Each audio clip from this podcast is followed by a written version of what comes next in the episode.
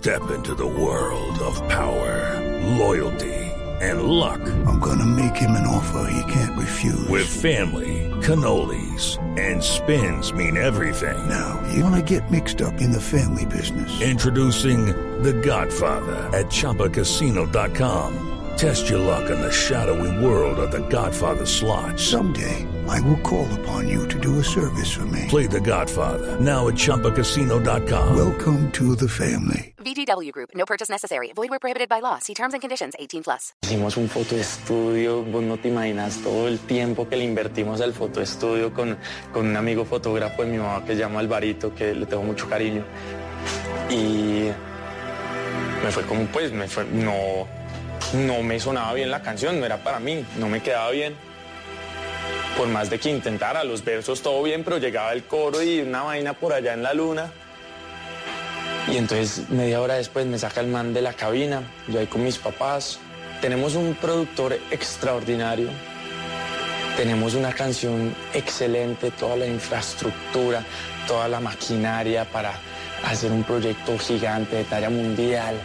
Lo único que hace falta es el cantante.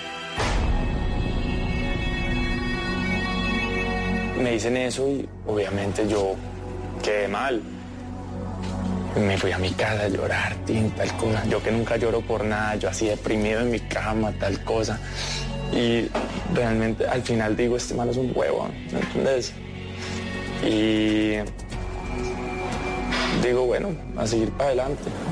Por una mirada se comienza. Tiempo después, Sebastián siente que se hizo justicia. Así tus ojos me contestan. De hecho, me volví a encontrar el man hace dos semanas que estuve cantando en los Latin Grammys al lado de mi ídolo Carlos Vives. Canté Robarte un beso, canté Devuélveme el corazón en el piano. Tuve dos nominaciones a los Latin Grammys. Siete años después de, de que me haya pasado esto y, y encontrarme al el man en los Grammys y tener una conversación ya dos personas totalmente distintas. Después de todos esos años fue, fue bien impresionante. Es más que evidente que La primera vez que cantó en público fue en un crucero. ¿Cómo es que alguien En el público había una persona muy especial viéndolo, su abuelo. tuve que ingeniar? Fue la última vez que salimos todos de viaje con él y, y me vio cantar, mi abuelo súper enfermo, súper enfermo ya como en sus últimos meses y se quedó hasta la una, dos de la mañana viéndome ahí y él siempre quiso que yo fuera abogado. Lo alcanzó a ver porque él entró a un talent show allá y le fue demasiado bien, el abuelo quedó muy contento. y ganó ese concurso y nos le di a las lágrimas a mi abuelo. Y fue un momento muy especial, muy trascendental. Y fue bien bonito porque lo- lo- mis últimos recuerdos con mi abuelo fue que me entregó una herradura que le habían dado a él como 25 años atrás eh, de la buena suerte y me la dio para mi carrera. Entonces muchas de las cosas que hago se las dedico a él. Enterarse de que su abuelo murió le rompió el corazón en mil pedazos. Sebastián no alcanzó a despedirse de él. Esto ocurrió hace cinco años. Yo estaba volando a Colombia y yo pensé que ya lo iba a poder ver antes de, antes de irse y me contaron cuando llegué ya al aeropuerto que ya se había muerto ese mismo día. Entonces eso fue muy difícil para mí, pero, pero me contaron que lo último que le preguntaron era que qué sentía. Ya, ya el man yéndose y dijo, satisfacción. Y eso es lo que yo quiero sentir el día que yo me vaya, satisfacción. Fue como muy conmovedor ver tanta gente en la iglesia. Pues la gente no cabía en la iglesia. Y Para mí fue muy duro, o sea, sentirlo a él, a él, a él tan destrozado, porque Sebastián le dio muy duro la muerte de mi abuelo. no hay palabras para describir eh, la tristeza que sentía Sebastián. Pues todos, pero más que todo Sebastián. Un 7 de mayo en Argentina. Su primer manager fue Pablo Villalobos, quien representó durante 10 años al exitoso dueto Chino y Nacho. Has llorado. Mi primer show así profesional, en forma y, y grande, fue abriéndole a Chino y Nacho en Miami. Montamos el setlist, yo ya venía de estar tres años en clases de, de movimiento escénico, expresión corporal, pero de uno estar en mi garaje todos los días, imaginándome un público, imaginándome miles de personas viéndome a, a realmente vivirlo es muy diferente. y que él estuviera pues abriendo un concierto de ellos era también como, como esos pasos que uno creía que iban a ser más lejos. Igual le fue muy bien, lo hizo bien, safe, tranquilo. Los músicos quedaron felices, no, salió muy bien, fue una, una grata primera experiencia. Eh, comenzamos con Pablo allá en Miami y con él fue que conocí a Johnny Atela, que hice mi primera canción con él y que fue el psicólogo. Y ahí lanzamos el, el primer sencillo. Sin embargo, no pudieron continuar trabajando juntos. Chino y Nacho requerían de todo el tiempo de su manager, así que Sebastián decidió que era hora de buscar quien estuviera 100% dedicado a su carrera. Para mí ha sido una gran oportunidad, yo se lo digo a Sebastián y se lo digo a la mamá y les agradezco muchísimo eh, por darme la oportunidad de ser el manager de, Yatra, de confiar en mi trabajo. Hemos crecido juntos, hemos aprendido juntos, hemos ganado, hemos perdido, hemos tenido alegrías, hemos tenido tristezas y eso es lo bonito del equipo que se ha convertido en una familia. Y, y Robert es un man, y yo también, que, que somos muy proactivos y de, y de hacer y hacer y hacer. Ha habido una conexión desde el principio increíble y, y ha visto el compromiso de Sebastián y a la vez en la medida en que ha visto el compromiso, él también se ha comprometido. Al regresar, Sebastián Yatra hablará de sus amigos, esos mismos que lo han ayudado a consolidarse como una estrella latina. Carlos Vives, Wisin, Cari el Dandy y muchos más. Ya regresamos a Se Dice de mí, el programa que muestra la vida de las celebridades sin máscaras. Ya regresamos con Se Dice de mí. Eres un romántico empedernido. Sabes que por amor haces lo que sea. Incluso cocinar las más ricas pastas. Y traer a tu casa una de las ciudades más románticas del mundo. Donde Romeo y Julieta se amaron por siempre. Sin duda, eres un campeón. Una de las capitales mundiales de la ópera. Para ti, nada es imposible. Apuesto a que eso no se lo esperaba. Pastas Verona. Si sabes de amor, sabes de pasta. Trabajamos pensando en usted. Continuamos con Se dice de mí. Muchos años que pasaron sin decir. Entramos a la recta final en la vida de Sebastián Yatra, el joven que está causando sensación en Latinoamérica con su música, gracias a temas como Robarte un beso, Déjame robarte un beso que me llegue hasta el alma. Traicionera, Traicionera, no me importa lo que tú me quieras. Mentirosa, solo quieres que de amor me muera. Devuélveme el corazón y muchos más. Devuélveme el corazón,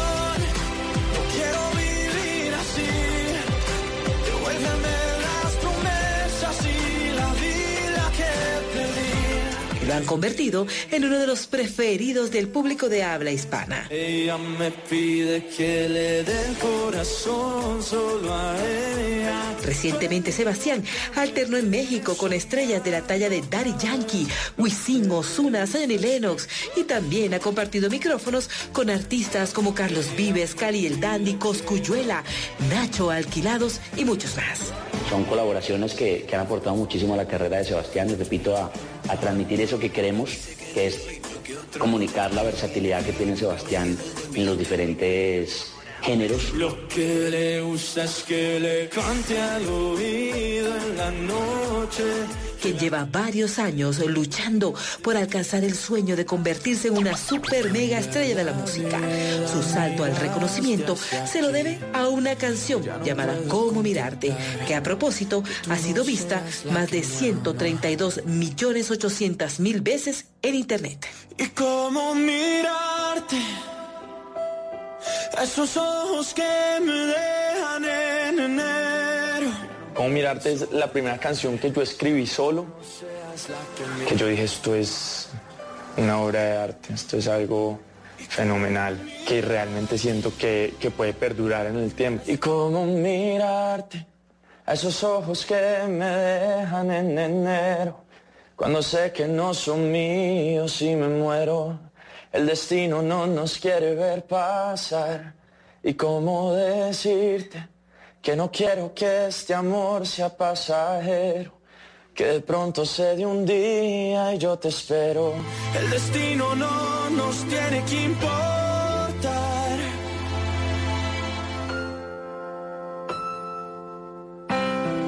No sé cómo ser. Puede que no sea tan exagerado la historia como tal mía de esa situación, pero mi trabajo también es llevar la, la canción a un punto de que, de que se sienta como que fue la historia más trágica y más loca del mundo. ¿Cómo mirarte? Uno de los momentos más especiales en la carrera de Yatra fue cuando Carlos Vives lo invitó a cantar con él en el Auditorio Nacional de Ciudad de México. Eso ocurrió el jueves 2 de febrero de este año. De hecho nunca había estado tan nervioso para subirme a una tarima. Además que yo empezaba la canción así con un piano solamente y entraba desde atrás, donde yo cante mal esta canción de Carlos Vives, este man me va a odiar el resto de la vida y se me acabó el mundo, ¿me entendés? Entonces salió muy bien eso, gracias a Dios.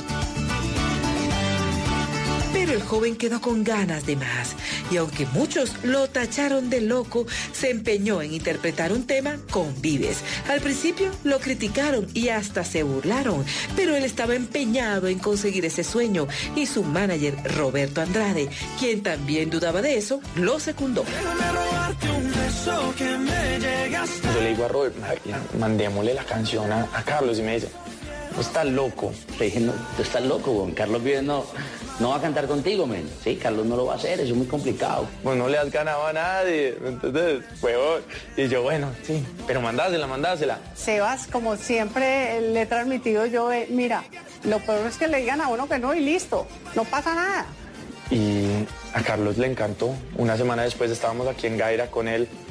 Eh, grabando y terminando de escribir la canción. Primero escuchar el nombre Carlos Vives, ¿cierto? Fue una cosa que nosotros dijimos, o sea, un artista talla mundial, esto es una cosa distinta. robarte el corazón, déjame escribirte una canción. El tema Robarte un beso es un éxito, no solo en Colombia, sino en Latinoamérica y hasta en España. Tiene más de 406 millones de vistas en redes sociales. Junto como nadie bailó. Robarte un beso que me llega hasta el alma. Como un vallenato de esos viejos que nos gustan. Sé que sientes mariposas, yo también sentí sus alas. esa canción, con ese video, con ese, con ese contenido, con esa letra, con esa energía que, que además salió como parada, ¿cierto? Pienso que es una canción de doble vía que a los dos los ha, los ha beneficiado mucho y que los hace crecer mucho mu- musicalmente. Es que es una canción espectacular y de esas canciones que ni se queman. Van a seguir ahí perdurar en el tiempo. Déjame robarte un beso que te enamore y que no te vayas. Yo sé que a ti te gusta que yo te cante así. Yatra es indudablemente un fenómeno musical. Sumando las diferentes reproducciones de sus canciones, superan los 650 millones de vistas en redes sociales.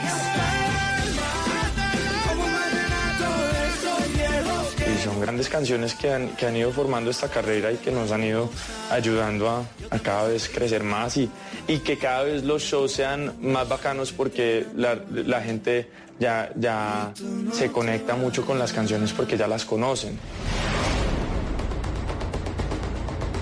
A los artistas les toca enfrentar situaciones poco convencionales que terminan desestabilizándolo.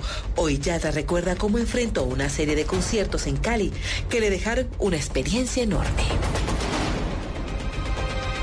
Tuvimos hace que tres años unos shows allá por Cali.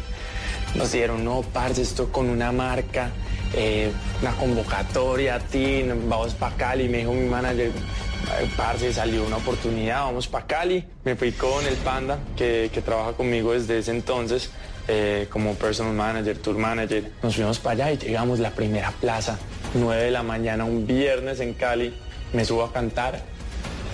No había absolutamente nada, nadie, solamente estaba el panda al frente. Entonces yo cantando y el panda, para olvidar, y ese man que es todo gordito, todo chistoso. En la última canción llegaron dos peladitas y yo, uy, esta vaina se puso buena y yo. Y le tocó. Y bueno, y cambiaron para otro parque y terminaron ahí su presentación, se fueron para otro y a las dos otra vez. Ha habido muchos conciertos en donde, en donde no, no, no fueron nada chéveres las experiencias. Ocurrió en Colombia, pero en el exterior también ha superado varias experiencias fuertes. Incluso hoy se sorprende porque todavía hay situaciones que no entiende. Madrid hicimos un show en, en una discoteca que se llama Fabric. Y definitivamente el público no era para baladas, no era para las canciones que no, no era ni siquiera para reggaetón y para esto, música urbana. Teníamos un invitado en el show que es un artista portugués y empezamos a cantar en portugués. La gente se pegó una desconectada. Yo creo que no le faltaban no los tomates que le tiraron. Los manes me empiezan a hacer la grande, me empiezan a tirar agua, la gente silbando. Afortunadamente eso ya pasó. Hoy es un éxito con su música, es la locura en redes sociales y también con las mujeres. Las jóvenes enloquecen cuando lo ven y de paso cuando escuchan sus canciones. No puedo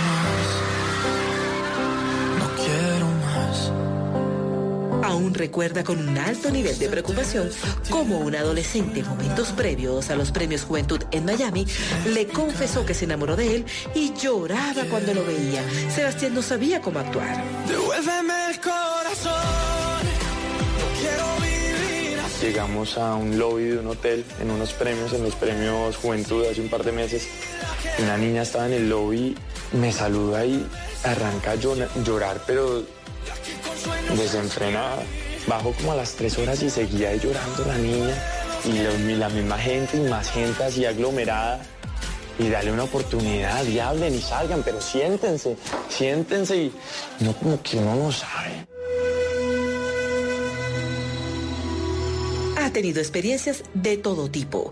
Por eso prefiere cuidarse al máximo, incluso a veces hasta más de la cuenta. En Cali yo estaba ahí con una amiga y fue con una amiga de ella, pero la amiga estaba como enamorada de ella, ¿me entendés? Entonces yo veía a la vieja que me miraba rayada y la vieja se me acerca y me dice, ve Sebas, te tengo que contar algo. Me agarra y me pone algo hacia la nariz, ¿me entendés? Yo en ese momento puede ser cualquier cosa, ¿me entiendes? Me van a drogar. Y me fui, ¿me entendés? Y mi amiga se fue conmigo y empieza a escribirle la vieja. Ey, pero este man qué, tan miedoso, tal cosa. Yo allá en mi cabeza, yo dije, esta vieja loca me va a venir a disparar y matar. Y pasé una noche horrible, horrible. Yo no pude dormir. Me dijeron que te encanta que se mueran por ti. A Sebastián lo han vinculado con varias de las mujeres más hermosas del país.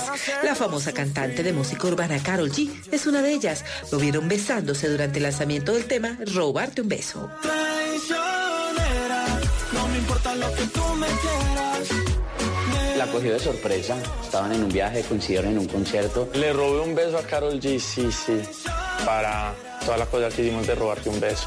Y él entró al camerino, Carol G la sorprendió y le dio un beso en la boca, lo cual fue bastante arriesgado porque uno nunca sabe cómo va a responder la persona. Somos estrictamente amigos. Para olvidar, devuélveme mis sueños, quédate tu voz.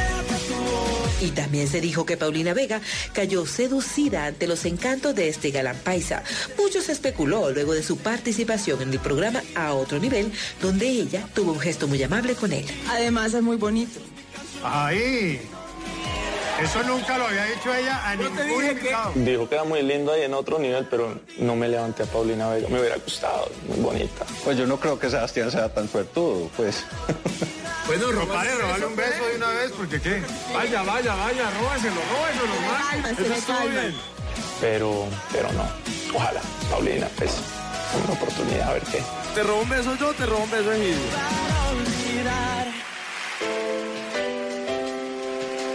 Así fue el paso de Sebastián Yatra por el programa Se dice de mí, un artista que a pesar de su juventud está empeñado en convertirse en una estrella de talla mundial.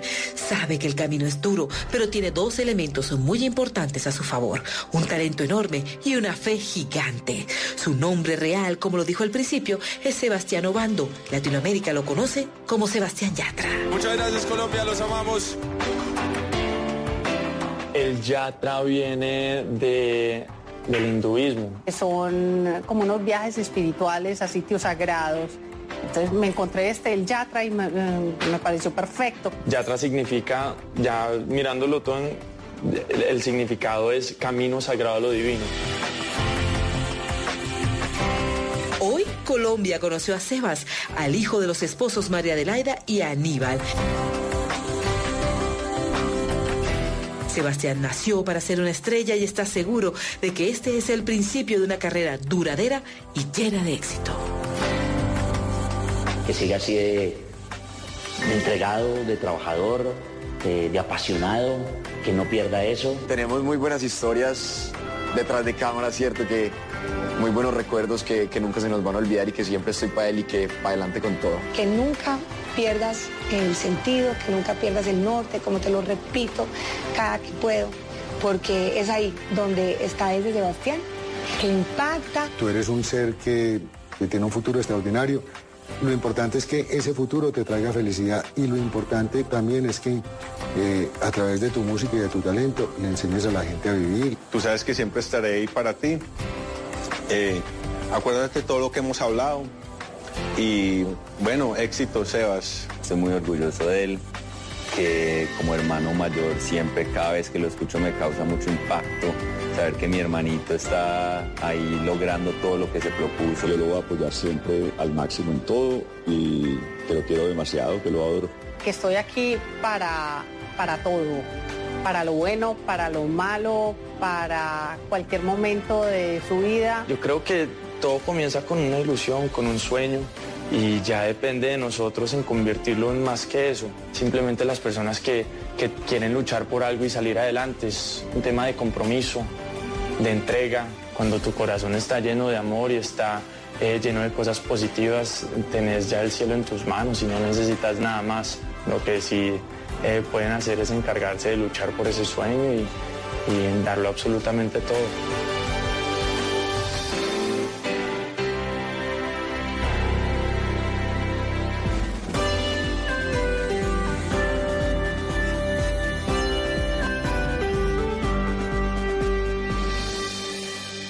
Estás escuchando Blue Radio y bluradio.com.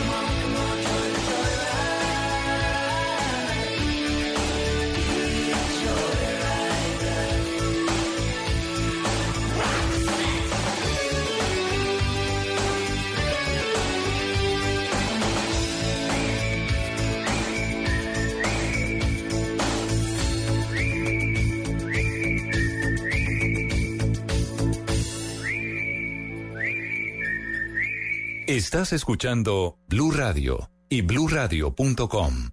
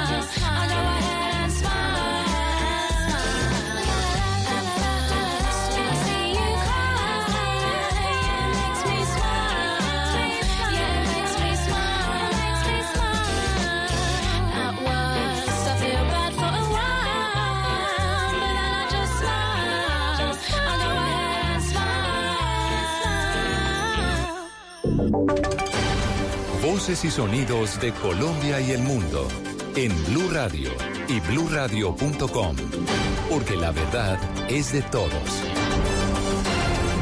Son las 11 de la mañana, dos minutos. Actualizamos información en Blue Radio. Atención, a esta hora hay un derrame de petróleo en el Catatumbo.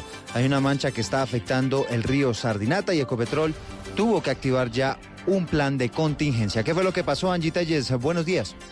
Así es, muy buenos días. Pues al parecer este derrame de crudo se produce en el sector de Campo 2 en el municipio de Tibú y posteriormente se extendió hasta el río Sardinata, pues de momento Ecopetrol ha activado ya su plan de contingencia y también se encuentran más de 50 funcionarios en el sector y dos puntos de control para evitar que esta mancha se extienda. Pues de momento lo que se habla es que se trataría de una instalación de una válvula ilícita en el oleoducto Caño Limón Coveñas para extraer este crudo presuntamente por parte de grupos al margen de la ley o los llamados pategrilleros. Por el momento las autoridades hacen una recomendación y es que no tomen agua de este importante afluente. La información que se tiene de momento desde Cúcuta, Angie Telles, Blue Radio.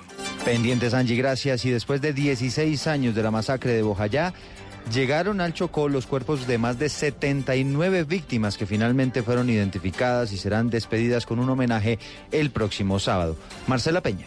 Lo hicieron en un helicóptero de la ONU donde fueron transportados hacia Vigía del Fuerte. Desde allí les espera un largo camino por tierra en el que van a recorrer varios municipios en la ribera del río.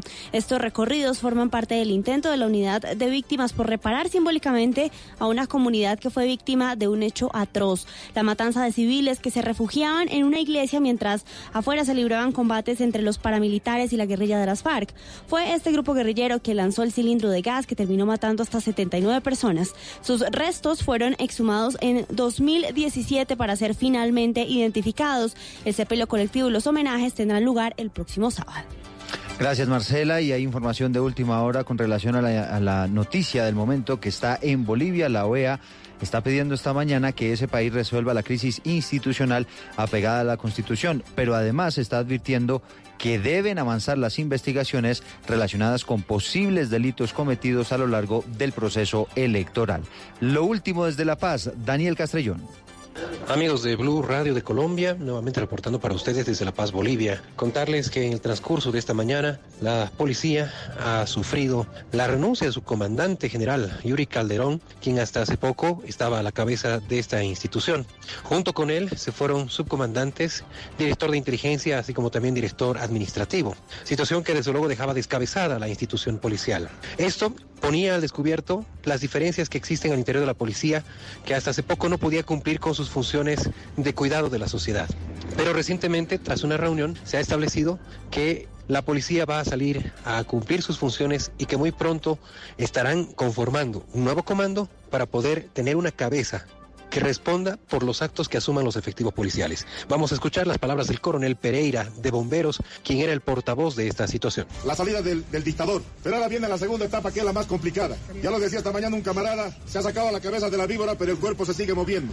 Y hoy por hoy, eh, la violencia que todavía queda en algunos resentidos por esta democracia que nos ha costado tanto esfuerzo a todos los bolivianos, vamos a permitirnos, camaradas, a partir de, lo- de las siguientes horas, restituir todos los servicios para la sociedad. Finalmente, señalar que el país está expectante sobre las repercusiones que pueda tener aquel pronunciamiento de la OEA, que desde la Secretaría General está pidiendo que se reúna de forma urgente la Asamblea Legislativa Plurinacional para que se pueda asegurar el funcionamiento institucional y así poder nombrar a nuevas autoridades. Reportó para Blue Radio de Colombia, Daniel Castellón, desde La Paz, Bolivia.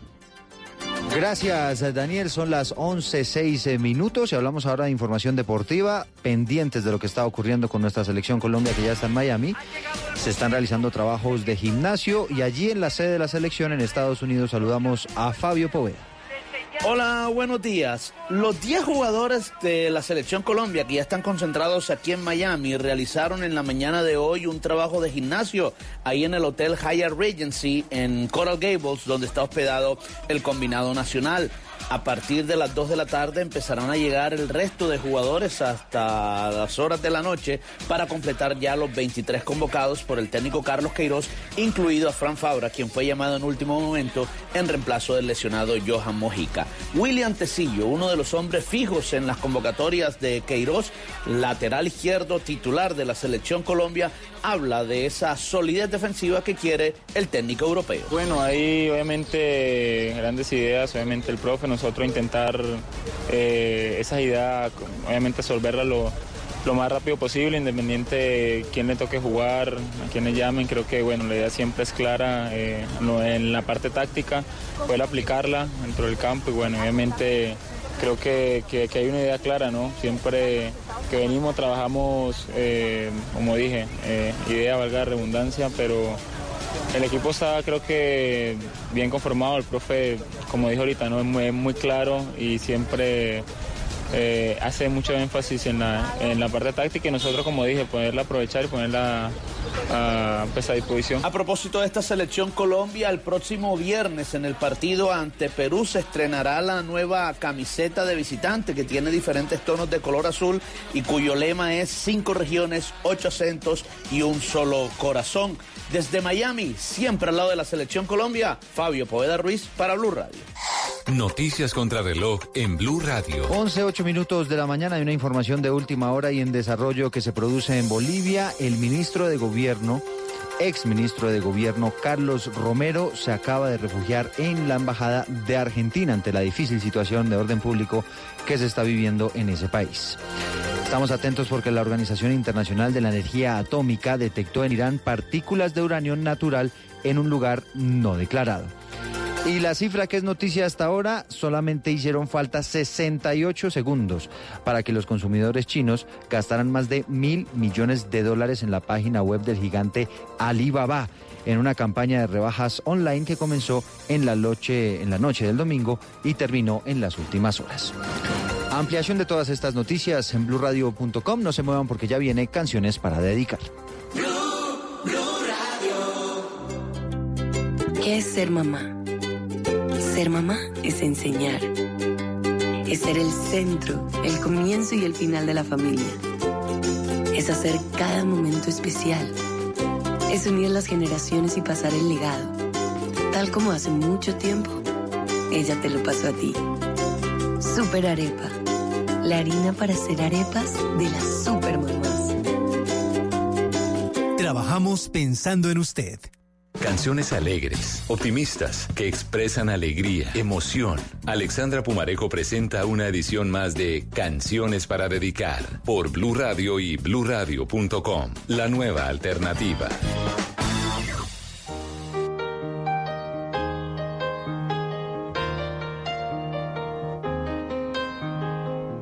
It's a little bit funny.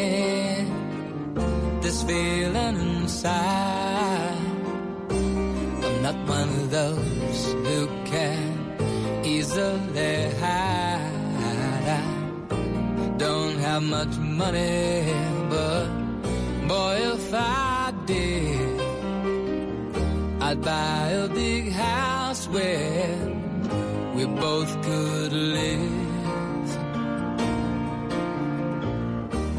If I was a sculptor, but then again, no, or a man who makes potions in a traveling show. I know it's not much, but it's the best I can do. My gift is my song, and this one's for you. And you can tell everybody this is your song. It may be quite simple, but now that it's done, I hope you don't mind. I hope you don't mind that I put down in the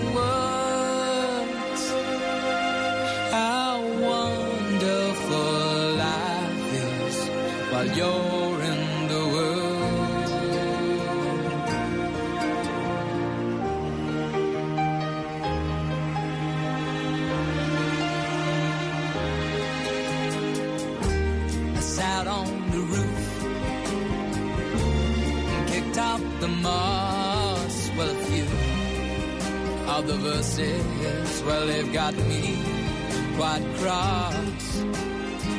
But the sun's been quite kind while I wrote this song. It's for people like you that keep it turned on. So excuse me for getting, but these things I do. See, I've forgotten if they're green or they're blue. Anyway, the thing is, what I really mean. Yours are the sweetest eyes I've ever seen. And you can tell everybody this is the song.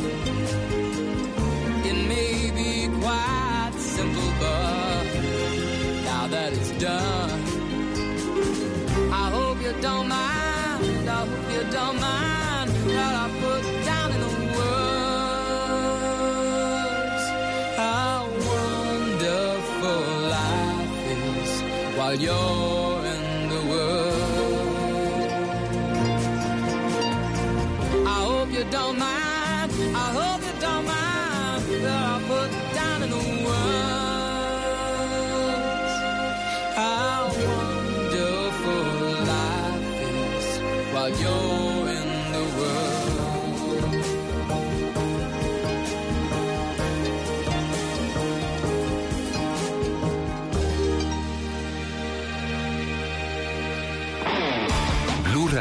La nueva alternativa.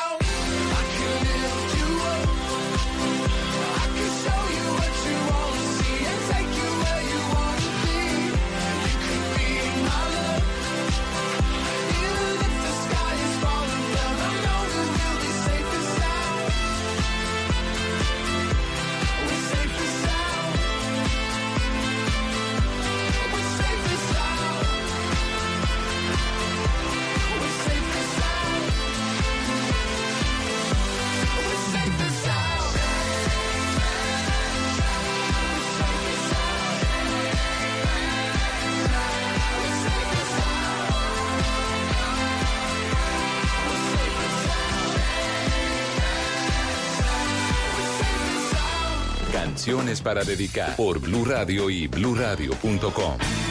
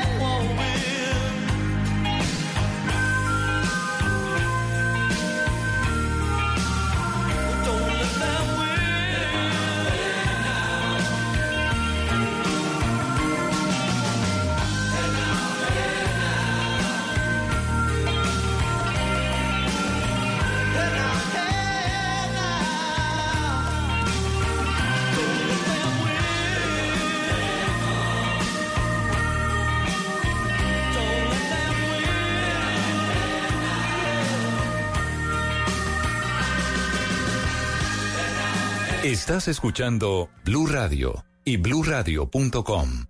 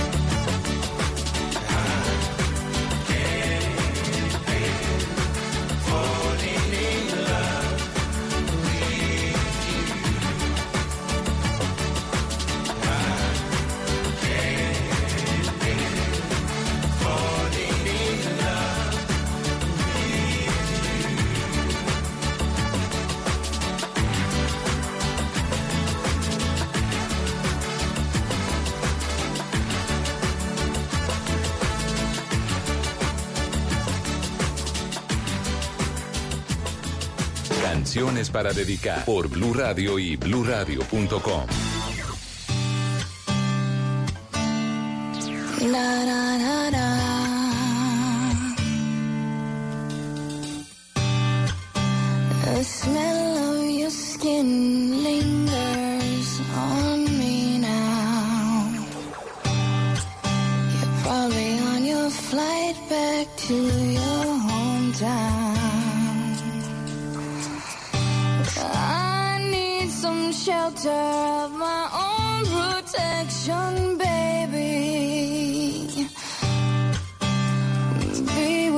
self and center.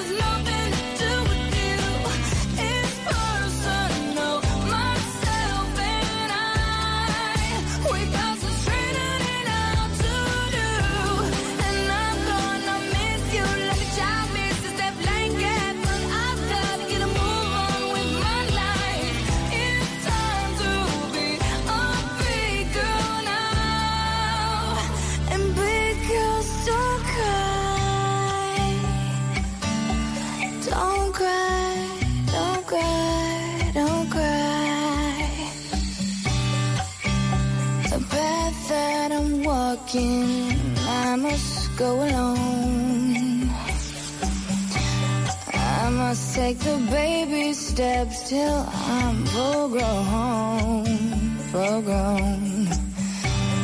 Fairy tales don't always have a happy ending, do they? And I forsake the dark ahead if I stay.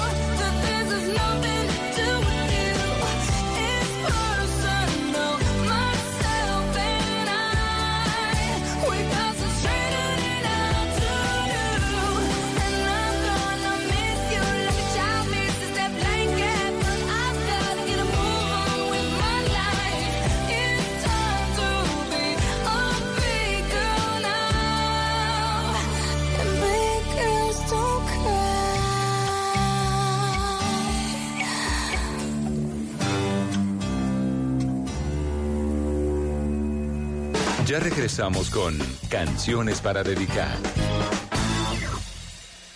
Hoy en Blue Radio. Hola amigos, mi nombre es Julio Echeverry. Los espero esta noche al finalizar el puente en Bla Bla Blue. Eh, a las 10 de la noche nos vemos esta noche para que pasemos un momento muy divertido. Bla Bla Blue. Conversaciones para gente despierta. De lunes a jueves desde las 10 de la noche por Blue Radio y bluradio.com.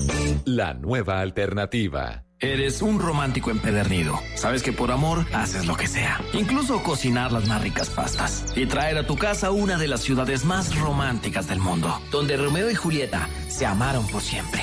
Sin duda, eres un campeón. Una de las capitales mundiales de la ópera. Para ti, nada es imposible. Apuesto a que eso no se lo esperaba. Pastas Verona. Si sabes de amor, sabes de pasta. Trabajamos pensando en usted. Respuestas largas. Señor ministro Botero, ¿cuál es la conclusión al final? Pues esta es una historia larga que si hay un minutico yo se la trato de resumir. Sí, señor. Respuestas cortas. ¿Qué le decían los funcionarios de migración, además del bienvenido presidente, decían otra cosa? No. Pero siempre las preguntas correctas. ¿Cuál es la decisión ¿Por qué que se demora ¿Por qué tanto? aparecieron ¿Cuánto allí? fue, por ejemplo, el costo? Mañanas Blue. De lunes a viernes desde las 5 de la mañana por Blue Radio y bluradio.com. La nueva alternativa. Continuamos con Canciones para dedicar.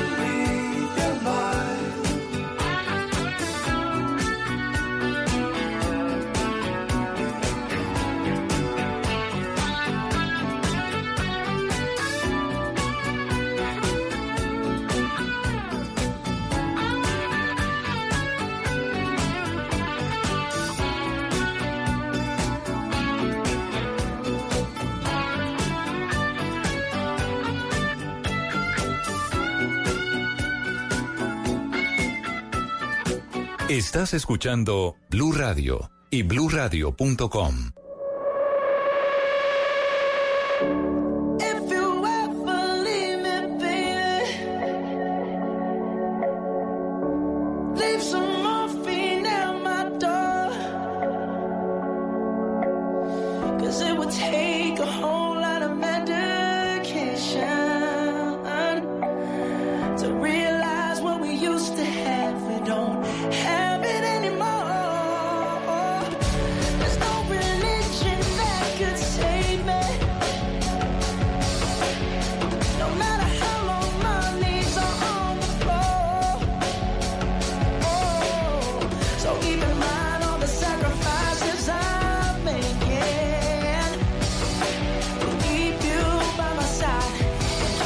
someone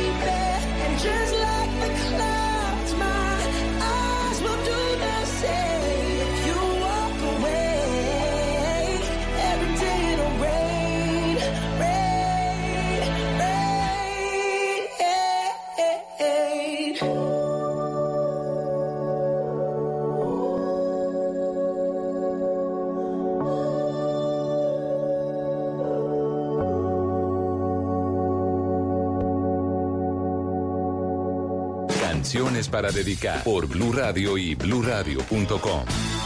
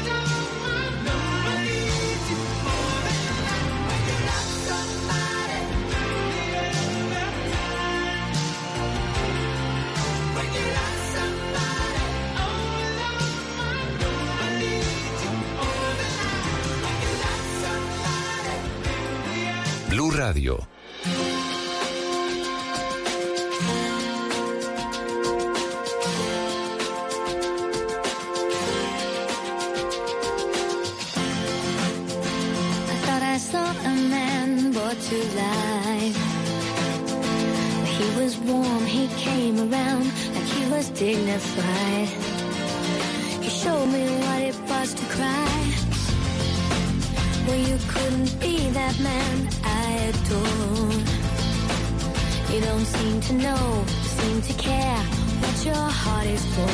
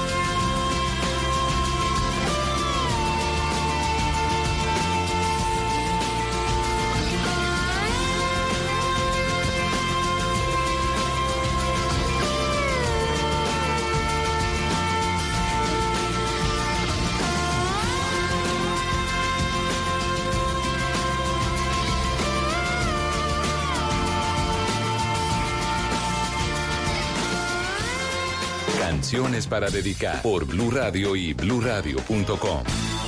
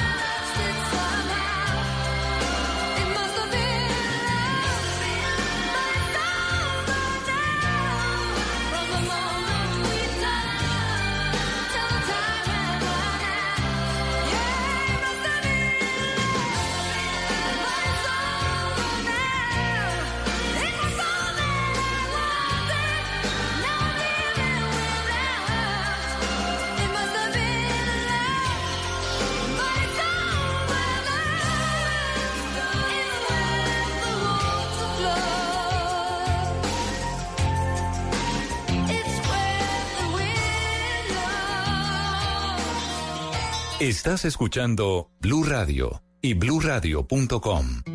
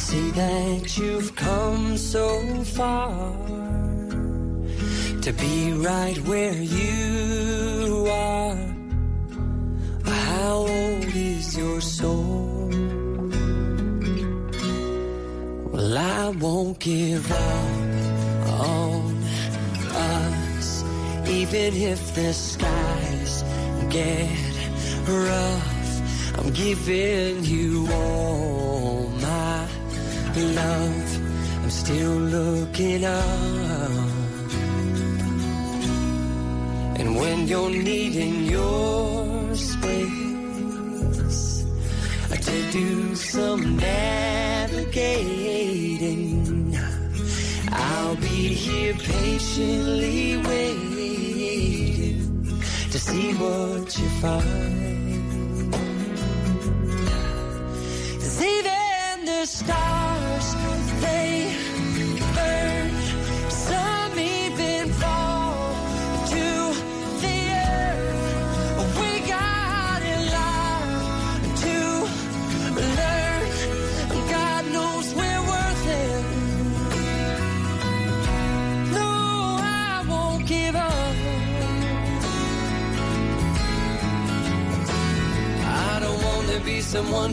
Away so easily. I'm here to stay and make the difference that I can make. Our differences, they do a lot to teach us how to use the tools and gifts we got here. We got a lot at stake. And in the end, you're still my friend. At least we did intend for us to work. We didn't break, we didn't burn. We had to learn how to bend without the world caving in. I had to learn what I got and what I'm not and who I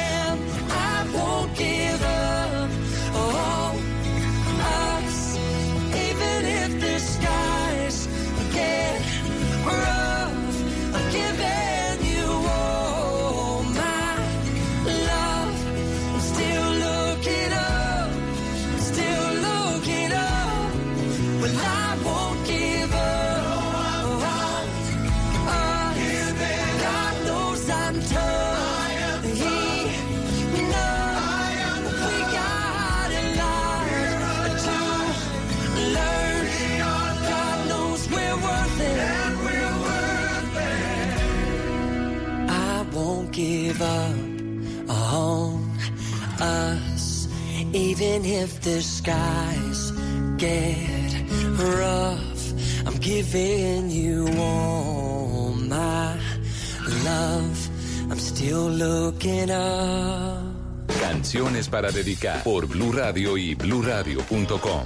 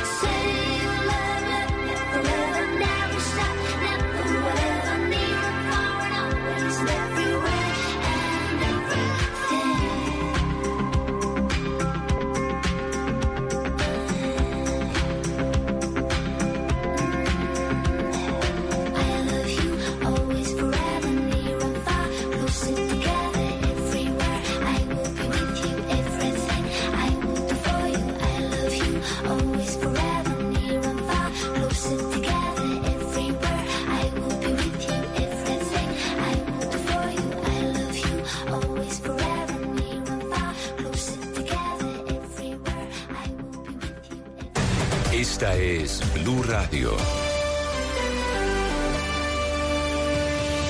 En Bogotá, 89.9 FM. En Medellín, 97.9 FM. En Cali, 91.5 FM. En Barranquilla, 100.1 FM. En Cartagena, 1090 AM. En Bucaramanga, 960 AM. En Tunja, 103.1 FM. En Caldas, 107.1 FM. En Villavicencio, 96.3 FM. En Armenia y el norte del Valle, 94.1 FM. En Neiva, 103.1 FM. Y en Córdoba, 96.0 FM. También en bluradio.com. En Facebook, Blue Radio Colombia. A través de Twitter en arroba Blue Co. Y en la señal de TDT.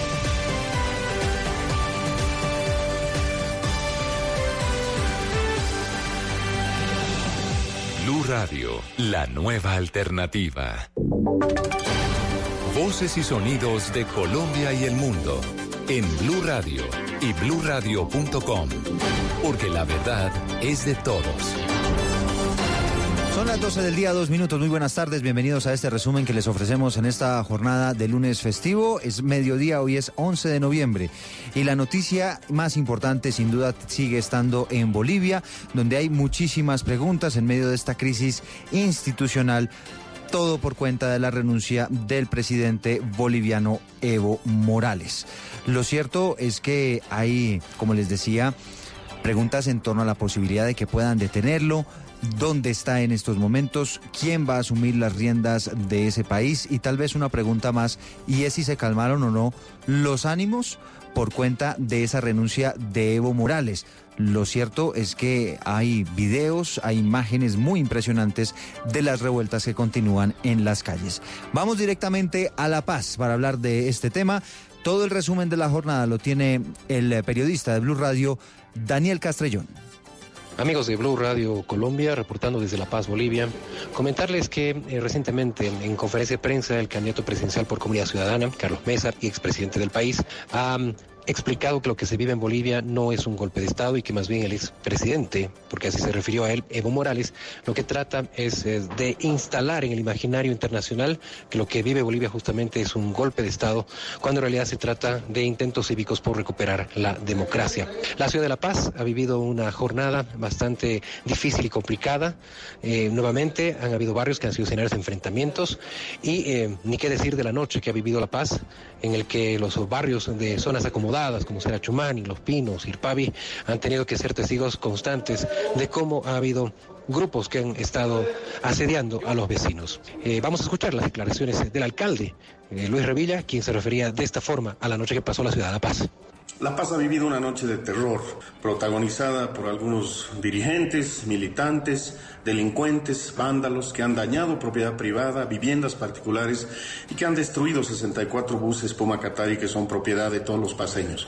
Estas personas ya han sido debidamente identificadas, pero también quiero pedirle a toda la población que mantenga la calma y que colaboremos con nuestra Policía Nacional. Y les pido ser responsables con lo que compartimos en las redes sociales para no generar más confusión y más caos. Ojalá en el transcurso del día de hoy los parlamentarios se reúnan, conformen un gobierno constitucional y de esta manera logremos finalmente pacificar el país. Para Blue Radio de Colombia, reportó Daniel Castellón desde La Paz, Bolivia.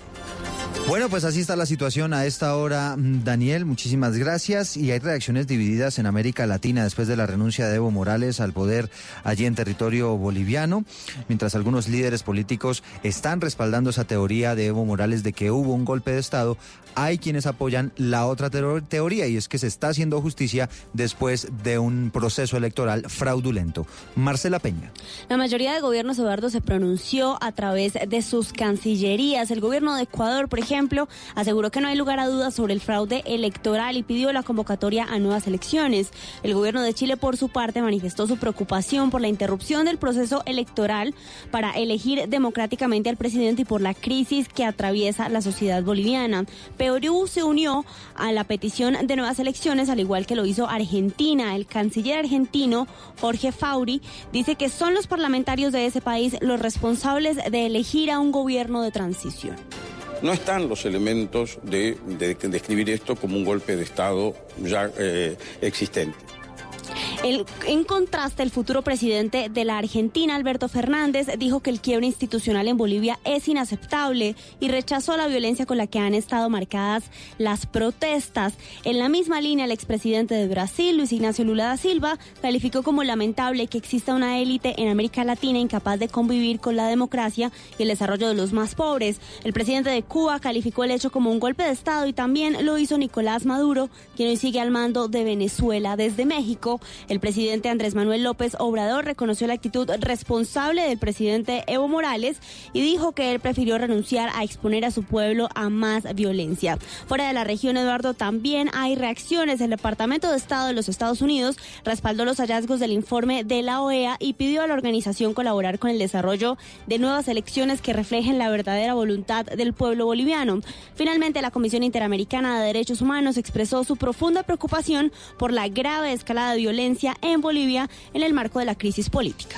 Gracias, Marcela. Gran resumen. Pues Evo Morales sin duda se convirtió en un símbolo, en un reflejo de lo que ha venido ocurriendo con esta ola del socialismo en América Latina.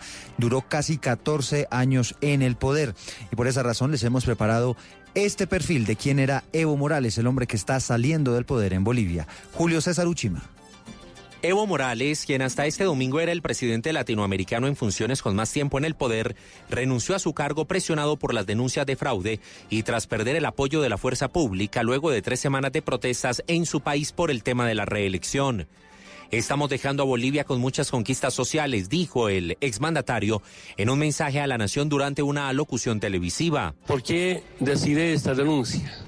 Para que Mesa y Camacho no sigan persiguiendo a mis hermanos, dirigentes sindicales, para que Mesa y Camacho no sigan quemando las casas del gobernador de, del MAS en Oruro, Chuquisaca, de asambleístas, de concejales, para que Mesa y Camacho no sigan secuestrando, maltratando a los familiares de nuestros dirigentes sindicales, como en Potosí, de hermano Teodoro Mamani. En sus casi 14 años en el poder demostraba astucia política, empatía con los pobres y buen manejo de la bonanza económica derivada de la exportación de materias primas a China. Pero recordemos qué pasaba en enero de 2006, cuando este político que venía del sindicalismo cocalero se convirtió en el primer presidente indígena de Bolivia en medio de una ola de victorias de la izquierda en América Latina. Si así lo hiciera, la historia, la patria y el pueblo lo premiarán.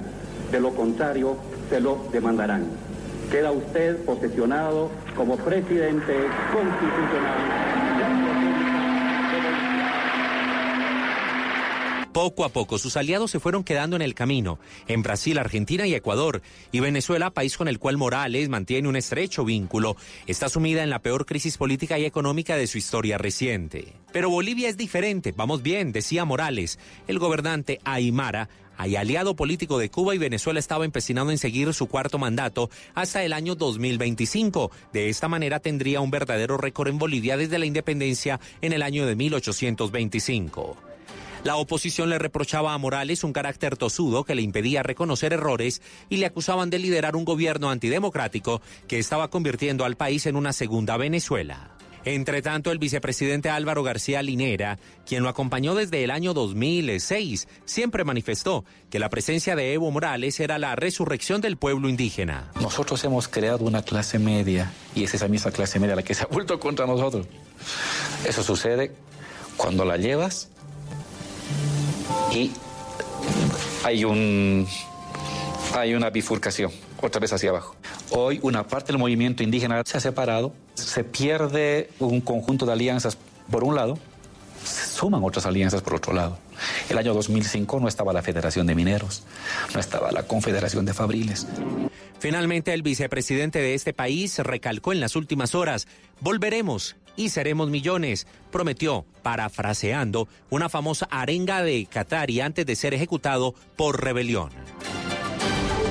Vicepresidente que a propósito también renunció en las últimas horas al cargo, así como otros 30 funcionarios del orden legislativo y ejecutivo allá en Bolivia. Y ya que estamos metidos en temas de elecciones, nos vamos para Madrid, vamos a España, porque hay balance de lo que ocurrió en las últimas horas, en la última jornada de elecciones generales, en un nuevo intento de ese país por la vía popular de llegar a un acuerdo para conformar gobierno. Sin embargo, el panorama quedó mucho más complicado que el que tenían antes y lo que sí quedó en evidencia fue un avance de la extrema derecha. Enrique Rodríguez. Es la dimisión de Albert Rivera la primera gran consecuencia de las elecciones generales que se celebraron ayer en España. La primera decisión que he tomado y la he comunicado a la Ejecutiva es que dimito como presidente de Ciudadanos.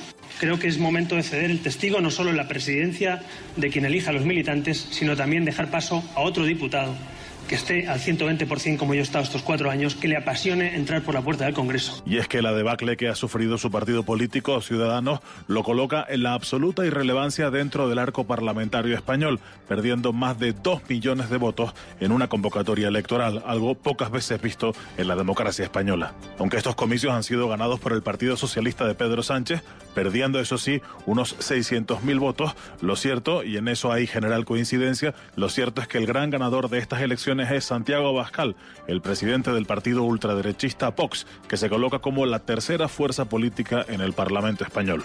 Entre las opciones que quedan sobre la mesa, las únicas dos en las que los separatistas catalanes no condicionarían el nuevo gobierno sería la formación de un pacto entre populares y socialistas que sumarían 208 escaños. Ese a esta hora parece completamente descartado. El otro escenario sería el de un acuerdo entre las formaciones no independentistas, socialistas y ciudadanos, que superaría en cuatro votos con 180 escaños la mayoría absoluta en la Cámara Española. En Madrid, Enrique Rodríguez, Blue Radio. 12 del día, 12 minutos. Gracias, Enrique. Aparte de lo que ocurre en Bolivia, que ocurre en España y en el mundo, ahora venimos a noticias en Colombia, porque la Fiscalía anunció esta mañana que pretende capturar al encapuchado que grabó un video invitando a la violencia en la jornada de paro eh, que está convocado para el próximo 21 de noviembre. Ya el ente acusador estableció cuáles serían los delitos que le serían imputados. María Camila Castro. Eduardo, pues si recuerda, se hizo viral en redes sociales eh, este fin de semana un video en que un hombre encapuchado invitó a bloqueos en Bogotá en las principales estaciones de Transmilenio como en la calle 72, calle 26 y el centro de la ciudad. Y además en Medellín dice que atacarán el metro y las estaciones del poblado. A esto la fiscalía dice que ante la evidente incitación a la violencia por parte de esta persona que figura en el video que circula en redes sociales y amenaza el derecho pacífico, la protesta, fiscalía abrió investigación para ubicar y judicializar al responsable. Expertos en delitos informáticos del CTI, Fiscalía y Policía Nacional adelantan acciones investigativas para identificar a la persona que lanza amenazas contra funcionarios y la infraestructura del transporte público. La indagación fue abierta por terrorismo e incitación a delinquir. Son las 12 del día, 13 minutos. Hubo pronunciamiento, declaración del Partido Conservador a propósito de este asunto en las últimas horas. Sí, Eduardo, mire, ellos dicen que les inquieta la situación de caos y violencia que algunas organizaciones auspician cada vez que hay movilizaciones y dicen que el Partido Conservador no se puede oponer a, no se puede oponer a paros y marchas, por el contrario lo respetan, pero le preocupa al conservatismo que cada vez que se presenta mover en el país o en ciudades contra el gobierno se pretexta utilicen pretextos, razones no de todo válidas para movilizaciones que casi siempre son acompañadas de vandalismo. Son las 12 del día, 14 minutos y nos vamos para el Catatumbo porque Ecopetrol activó un plan de contingencia para contener una mancha de petróleo en el río Sardinata en esa región. Están intentando establecer si se trató de un atentado o si eventualmente se trata de un eh, robo de combustible que habría generado también este derrame. Angie Telles.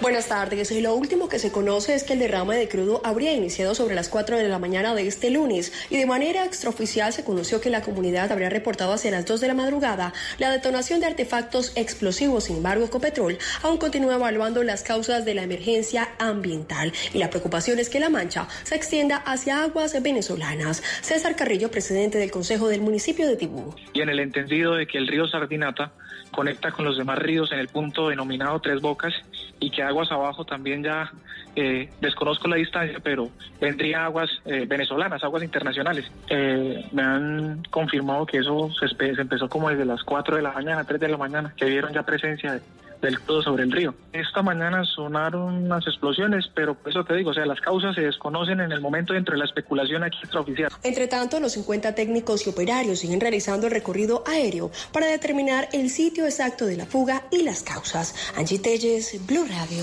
Gracias, Angie. Son las 12 del día, 15 minutos, y desde la Fuerza Tarea Conjunta Titán del Ejército y también en la policía han aumentado el trabajo para buscar a los dos escoltas de la Unidad Nacional de Protección que están desaparecidos después de un intento de secuestro en el departamento del Chocó. Intentaron secuestrar a dos líderes sociales.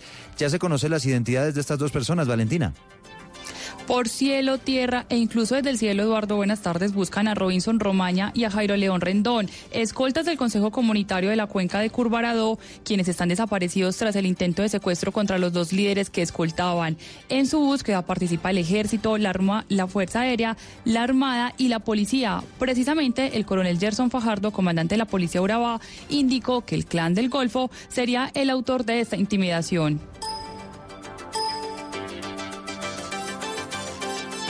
De un grupo armado organizado, al parecer, Clan del Golfo, abordaron a los señores Germán Antonio Marmolejo Rentería y el señor Robinson Robledo Córdoba, quienes se encontraban con dos escoltas asignados de la UNP, a quienes desarmaron y posteriormente se llevaron contra su voluntad estos dos hombres de seguridad. Entre tanto, la policía recordó que los dos líderes están bien, que no recibieron lesiones y están en custodia de las autoridades. Y ya que estamos hablando de temas de conflicto y que estamos hablando de lo que ocurre en el Chocó Valentina, a esta hora se está adelantando en Bojayá la entrega de los cuerpos de las víctimas de esa masacre que ocurrió hace 16 años. van a ser sepultados en el nuevo mausoleo del municipio en un acto, por supuesto, lleno de memoria y muy conmovedor. Eduardo, con estos cantos que vamos a escuchar a continuación, los habitantes de Vigía del Fuerte en el atrato antioqueño reciben hasta ahora los restos mortales de las 79 víctimas de la masacre en Bojayá ocurrida en mayo de 2002. Y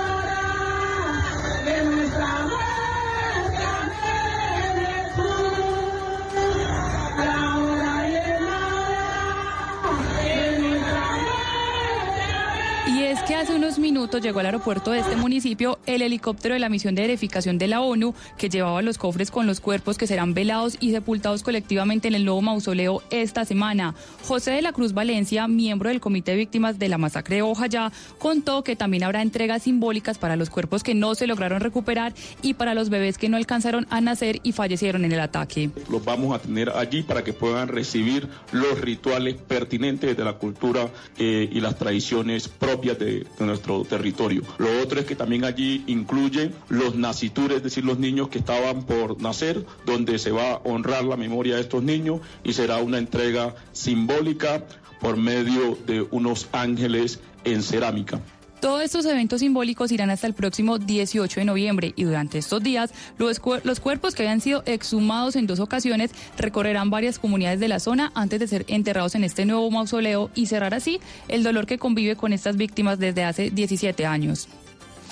12 del día y 18 minutos, gracias Valentina. Y esta mañana murió el maestro Jaime Mansur. Él, recordemos, es un director de teatro, actor, creador, además del teatro de las marionetas, que fue, tal vez algo de lo más reconocido que tuvo durante su carrera artística. Y el hombre estaba en plena temporada de la zarzuela en el Teatro Col Subsidio y prácticamente Marcela Peña murió en el escenario. Prácticamente porque Jaime Mansur alcanzó a estar en la última función de la temporada de este año en el Teatro Col Subsidio, presentando una función más de su antología de la zarzuela. Sin embargo, comenzó a sentirse muy mal y fue trasladado a la clínica de Marley, donde murió durante la noche víctima de un aneurisma. Como usted lo mencionaba, Mansur fue famoso por recrear obras de la literatura universal y llevarlas al público infantil a través de su teatro de las marionetas. Hablamos con el subdirector de la Fundación Jaime Mansur, Francisco José Piedradita, sobre el legado que deja el maestro. deja muchos nietos en, en las artes escénicas. Mucha gente dice, yo fui a sus marionetas, maestro Mansur, cuando era chiquito, ahora traigo mis nietos. Ese es el legado que deja el maestro Mansur.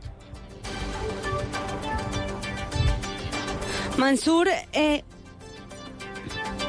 Mansur fue director además de varias agrupaciones artísticas, entre ellas el Ballet Clásico de Medellín, la Compañía de Marionetas, el Ballet Clásico de Armenia, la agrupación lírica de Armenia, el Ballet Folclórico de Cundinamarca, el Ballet del Teatro Colón, entre otros. Por su carrera artística, en el año 2011 fue condecorado en el Senado de la República con la medalla Comendador de las Artes Escénicas. Por supuesto, la temporada de zarzuela alcanzó a terminar y cerró con la despedida de su creador. Eso es lo más impresionante, además que era la última función de la zarzuela y fue justo en ese momento cuando llegó su hora. Son las 12 del día, 20 minutos y nos vamos para Barranquilla. Estuvo de visita allí en la capital del Atlántico el director de Tránsito y Transporte de la Policía y desde allá eh, Daniela Mora ha entregado un balance de lo que está ocurriendo en esta jornada de puente festivo con el regreso de los miles de viajeros que han salido a descansar. Daniela.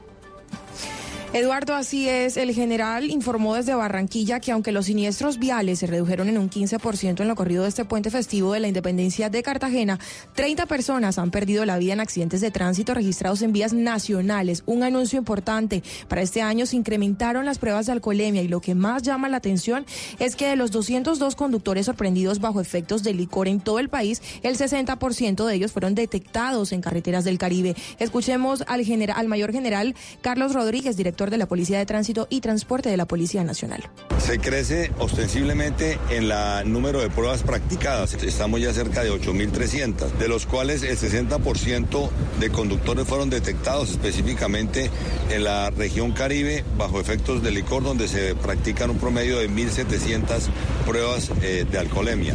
La vía al llano tendrá apertura hasta las 5 de la tarde de este lunes festivo. Importante destacar que la restricción para vehículos de carga sobre este corredor nacional aplica durante todo el día. De igual manera se establece restricción para vehículos de carga igual o superior a las 3.4 toneladas en el resto del país y comenzará a regir desde, comenzó a regir desde las 12 de este mediodía y se extenderá hasta la 1 de la madrugada de este martes 12 de noviembre. Eduardo, es momento de hablarles sobre un lamentable accidente de tránsito que se registró en Ponedera Atlántico, una vía municipal. Luis Mercado Escamilla, 24 años y una mujer que aún no ha sido identificada perdieron la vida la madrugada de este lunes. Eh, en el accidente pues registraron el kilómetro 45 de la vía oriental en la jurisdicción del municipio de Ponera, como les mencionábamos al inicio de este informe. Ambos fallecieron en el lugar de los hechos luego de que la motocicleta en la que se movilizaban colisionara contra un vehículo tipo furgón. Escuchemos al mayor eh, Rodríguez, quien también entregó detalles sobre este siniestro en la jurisdicción de Ponedera Atlántico, donde una moto, al parecer por no respetar las normas de tránsito en horas de la madrugada, eh, colisiona con un automotor y desafortunadamente fallecen los dos ocupantes de la moto. Estas fueron algunas de las declaraciones que entregó el general Rodríguez, el mayor Rodríguez, y finalmente pues envió recomendaciones para que todas las personas viajen con anticipación hacia los lugares de destino y continúa haciendo un llamado a los conductores que conducen, valga la redundancia, pues bajo el efecto de sustancias eh, embriagantes. Es la información desde Barranquilla, Eduardo Daniela Mora, Blue Radio. Gracias, Daniela. También cuatro personas que murieron en un accidente de tránsito que ocurrió esta mañana en Planeta Rica, en Córdoba, y que hacen parte, por supuesto, de ese balance de personas que lamentablemente fallecen en, estas, en estos puentes festivos y en esta movilización de viajeros. Y nos vamos para la vía al llano, Carlos Andrés Pérez. ¿Cómo está el tráfico por esa carretera? Eduardo, pues justamente las personas dejan su viaje para después del mediodía y eso es lo que tiene preocupado a las autoridades porque se prevé que aumente la cantidad de vehículos en la vía al llano, pero están preparados para esto, tienen previsto realizar un contraflujo en caso de que se llegue a congestionar la vía en el sentido Bogotá-Villavicencio para Villavicencio-Bogotá, perdón, para lograr evacuar todos los viajeros que durante el puente festivo este fin de semana llegaron a la capital del Meta. Se tiene estimado que cerca de 14 mil vehículos se movilicen por la vía al llano. Escuchemos el balance que entregó el coronel Jorge Díaz, comandante de la Defensa Civil. El tránsito es normal, se han presentado accidentes, estamos cubriendo los diferentes viales, pero sobre todo la vía al llano, Bogotá, Villavicencio está normal, sin ningún problema, y el tiempo es seco. Afortunadamente los turistas se desplazan sin ningún problema. La recomendación más importante para todos los viajeros es que programen su viaje con anticipación. Es una muy buena hora para que salgan eh, y tomen el retorno a sus hogares para evitar congestiones viales, Eduardo. Gracias, Carlos Andrés. Son las 12 del día, 24 minutos. Hay dos personas muertas y más de 320 comparendos. Balance de la operación Retorno en las vías del Valle del Cauca. Y a propósito, me voy para allá, para Cali, porque hay indignación en esa región de Colombia por el asesinato de un joven deportista. El cuerpo lo encontraron en la vía que conduce de Cali al municipio de Candelaria. ¿Qué se sabe de este crimen, Víctor?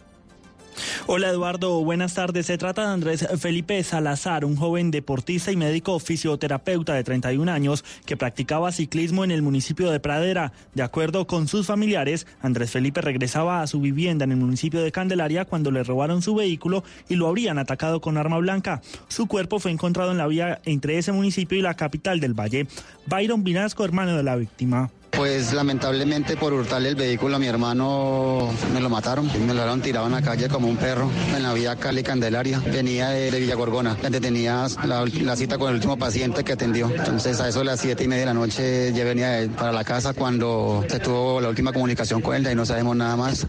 Entre tanto, las autoridades han dicho que investigan el hecho con base en testimonios y videos de cámaras de seguridad en esa vía. Hasta el momento, el vehículo de Andrés Felipe no ha aparecido. Son las 12 del día, 26 minutos, hora de viajar a la ciudad de Miami. Y para ese viaje los invitamos a escuchar la música de la Selección Colombia. Por supuesto, estamos pendientes de lo que está ocurriendo con los entrenamientos, con los preparativos para el partido de este viernes, que será a las 7 y 30 de la noche, contra Perú. Y el otro duelo será el 19 de noviembre frente al combinado de Ecuador, con la gran novedad de que ya Adidas anunció cuál será la camiseta oficial de eh, en condición de visitante que va a tener la selección Colombia, una camiseta que usted puede ver en blurradio.com para que nos diga si le gusta o no le gusta. Como siempre, este tema de la camiseta pues suscita todo tipo de polémicas. Y saludo a Fabio Poveda. ¿Cómo va el entrenamiento? ¿Qué está pasando a esta hora con nuestra selección, Fabio? Hola, buenas tardes. Sobre las 2 y 30 de la tarde empezarán a llegar eh, el resto de jugadores convocados por el técnico Carlos Queiroz para completar la nómina de 23. Entre esos estará Roger Martínez, que debía haber llegado ayer, pero por algunos problemas personales aplazó su llegada para el día de hoy. Y también el recién convocado Fran Fabra, que reemplaza al lesionado Johan Mojica. Escuchemos a Davinson Sánchez, quien habla de las enseñanzas que dejó la derrota ante Argelia, sufrida el mes pasado en territorio francés. Siempre. Yo creo que antes del Mundial la enseñanza de Francia fuimos nosotros, eh, después del partido que estuvimos ahí en, París. Yo creo que nada, eh, Argelia un, un rival diferente a los que veníamos jugando, nos hace caer en cuenta que para esos rivales eh, nos sirven para tomar todo lo que se viene, que es una eliminatoria supremamente difícil como, como la sudamericana y obviamente una Copa América que, que nos va a tener una exigencia muy alta a nosotros como, como anfitrión. Pero nada, yo creo que se deja trabajo, se deja mucha enseñanza y bueno, aquí todos son profesionales, todos tienen la cabeza para, para asimilar sus errores y obviamente desde la cabeza que es el entrenador vamos a hacer todo para no solamente no volver a ver un partido como ese, sino tenerlo a favor. Solo hasta mañana el combinado nacional realizará su primer entrenamiento de campo aquí en la ciudad de Miami. Desde Miami, siempre al lado de la selección Colombia, Fabio Poveda Ruiz para Blue Radio. Gracias Fabio, son las 12 del día 28 minutos y de esta manera llegamos al final de este resumen de noticias en este mediodía de lunes festivo, pero no se muevan, quédense con la emisión de Noticias Caracol para conocer más detalles de lo que está ocurriendo en Colombia y en el mundo. En Blue Radio nos conectamos con Caracol Televisión para escuchar las noticias de Colombia y el mundo. Emisión del mediodía.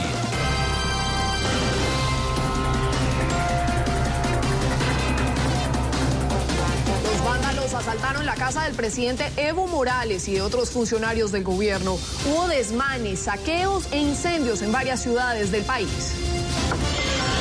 ¿Renuncia o golpe de Estado? Lamento mucho este golpe cívico el presidente Evo Morales y miembros de su gabinete no dudan en calificar lo ocurrido en Bolivia como un golpe de Estado. Los opositores aseguran que el fraude en las elecciones del 20 de octubre era insostenible y que el clamor ciudadano lo obligó a renunciar. Hablamos con analistas. Lo que pasa en el Urabá, la Fuerza de Tarea Conjunta Titán rescató a dos integrantes del Consejo Comunitario de Curvarado en Chocó. Habrían sido secuestrados por el Clan del Golfo. Dos escoltas de la Unidad Nacional de Protección permanecen retenidos y un suboficial del ejército fue asesinado en zona rural de Davela. Descuido fatal. Una niña de cuatro años murió tras caer de un décimo piso en Villavicencio. La pequeña al parecer se resbaló desde el balcón. ¿Cómo llegó la bebé a ese lugar? Detalles en instantes. En busca de un sueño. Cuando grande quiero ser un piloto de carrera. Mm. Samuel Alejandro es un niño de nueve años de La Plata Huila que envió un video a nuestra sección del periodista Soy Yo pidiendo ayuda médica para poder caminar. La respuesta fue inmediata. Les tenemos la crónica. Ya son 10 los jugadores que tienen en concentración Colombia aquí en Miami para la doble fecha FIFA frente a Perú y frente al seleccionado de Ecuador. Fabra, el último que se reportará llamado para reemplazar a Mojica. Detalles desde la capital del Sol. En la cultura colombiana. Falleció el maestro Jaime Mansur, uno de los precursores y defensores de la zarzuela, el teatro y el folclore de nuestro país. Después aprendí yo la escultura. Cartagena tiene nueva reina de la independencia. Les contaremos quién se quedó con la corona de las fiestas del 11 de noviembre en la heroica. Todos los detalles se los tengo aquí en Show Caracol. Desde el Centro de Noticias de Caracol Televisión en Bogotá, esto es Noticias Caracol Fin de Semana con Juanita Gómez y Daniela Pachón.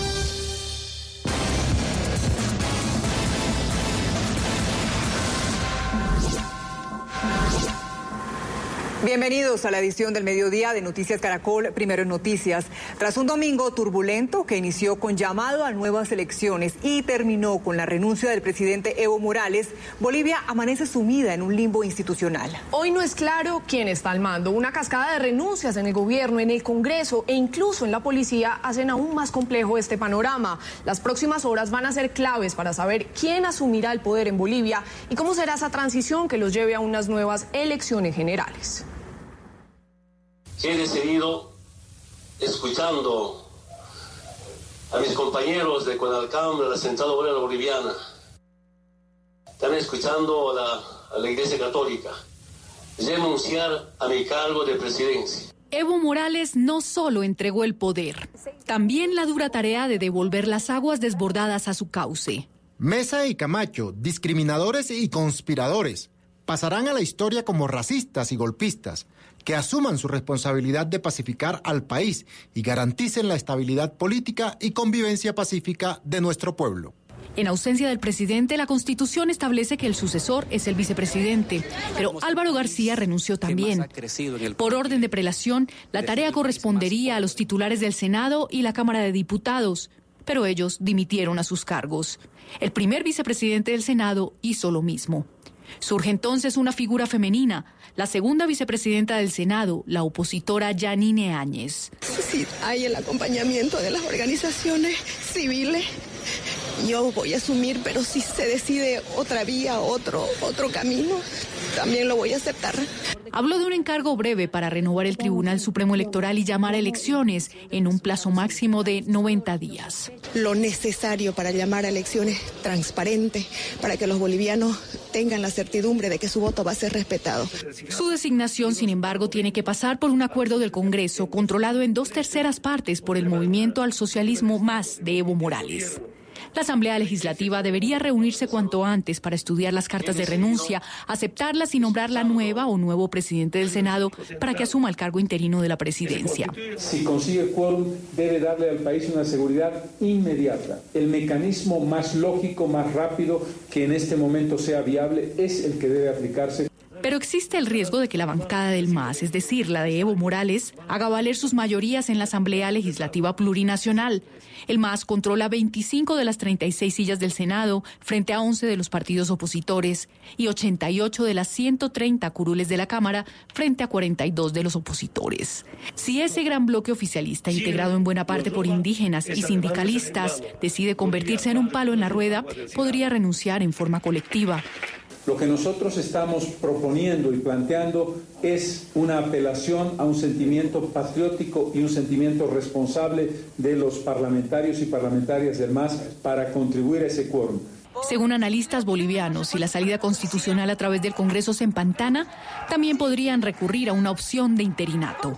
Algunos asambleístas ya empiezan a llegar al Congreso. Se espera que el Poder Legislativo se reúna en las próximas horas con asistencia suficiente para deliberar y tomar decisiones. Senadoras, senadores, diputadas, diputados del MAS, vengan.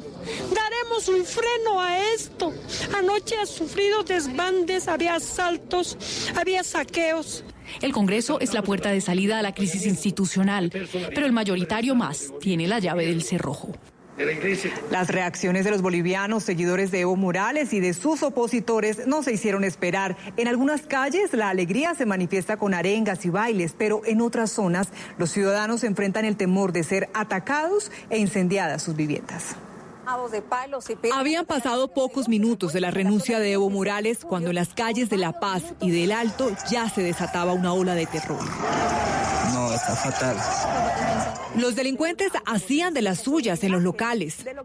El temor, la zozobra y los gritos se apoderaron de las calles. Grupos delincuenciales atacaron lo que encontraban a su paso. Por favor, auxilio, que vengan más refuerzos para la policía. Sí, sí, lo sea. Los vecinos tuvieron que organizarse y buscar la manera de defenderse.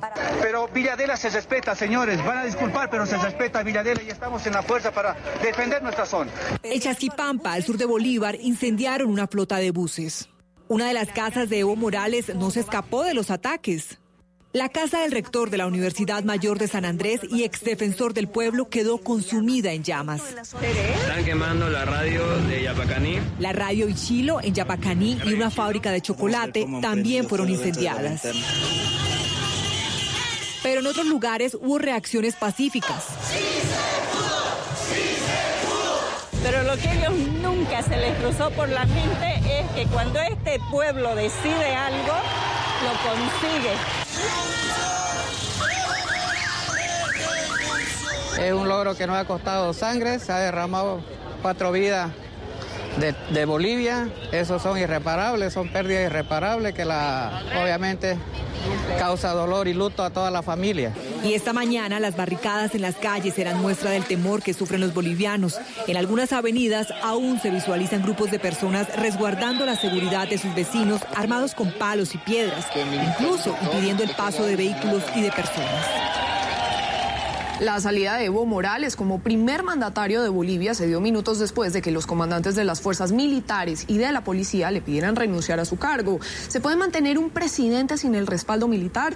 ¿Fue un golpe de Estado o una renuncia? Aquí les contamos las interpretaciones que se dan de lo que está pasando en Bolivia convocar. Horas después de que Evo Morales convocara la repetición de las elecciones presidenciales, como lo sugería la OEA tras hallar irregularidades en los comicios del 20 de octubre, el comandante de la policía boliviana le sugirió públicamente a Morales renunciar a su cargo. Que nos sumamos al pedido del pueblo boliviano de sugerir al señor presidente Evo Morales presente su renuncia para pacificar al pueblo de Bolivia en esos duros momentos que atraviesa nuestra nación. Minutos más tarde, el comandante en jefe de las fuerzas militares de Bolivia, general Williams Calimán, se sumó al pedido de renuncia hacia su comandante en jefe. Luego de analizar la situación conflictiva interna, sugerimos al presidente del Estado que renuncie a su mandato presidencial, permitiendo la pacificación y el mantenimiento de la estabilidad por el bien de nuestra Bolivia. Pero ¿qué tan importante es el respaldo militar para un presidente? Pensar que un presidente o que un régimen político o que un partido político esté en el poder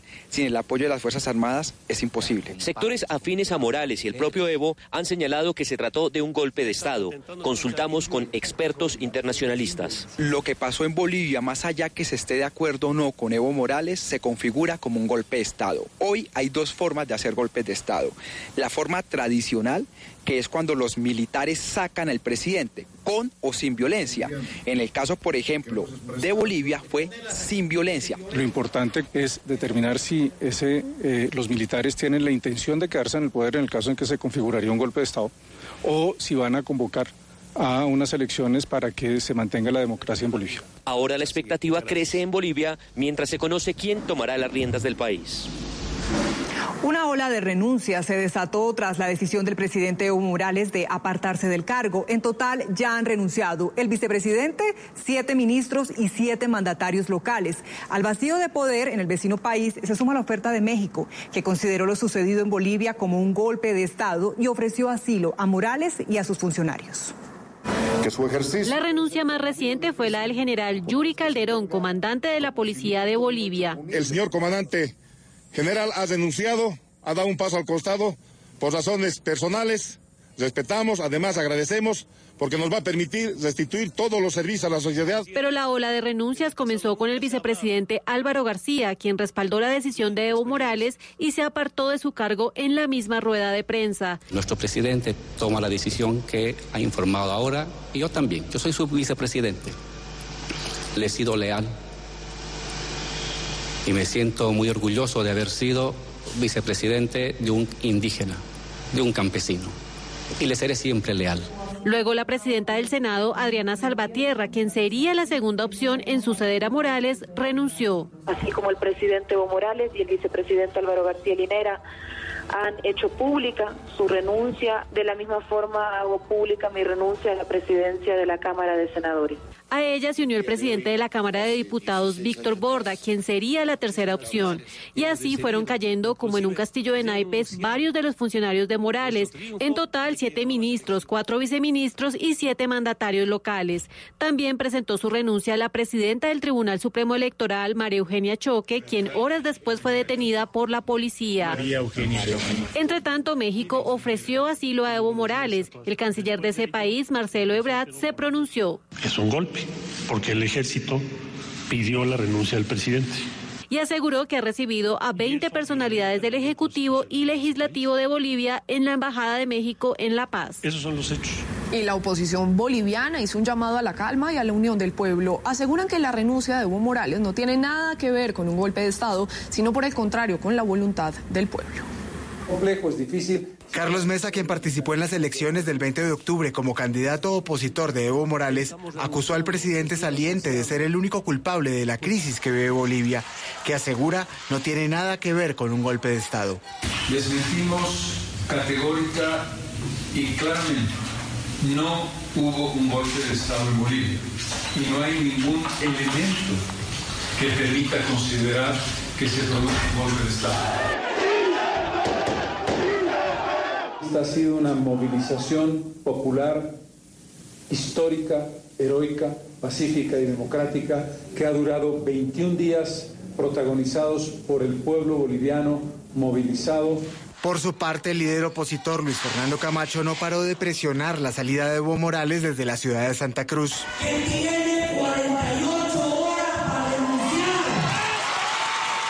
Publicó en su cuenta de Twitter. Con la Biblia, el rosario y la carta de renuncia en la mano, nos encomendamos a Dios por una nueva y reestructurada Bolivia en democracia. La oposición espera que la Asamblea de Bolivia llame a elecciones y ponga fin a la incertidumbre.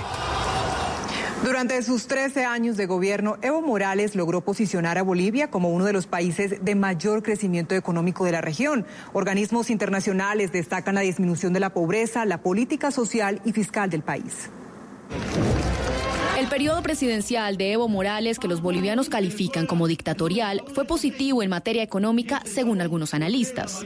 Resaltan durante sus 13 años de mandato temas como el de la inclusión social y la política para la población indígena y campesina.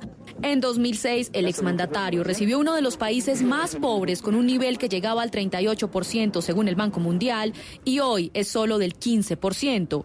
El crecimiento económico de Bolivia es uno de sus mayores logros. El Producto Interno Bruto del país aumentó más del 4%.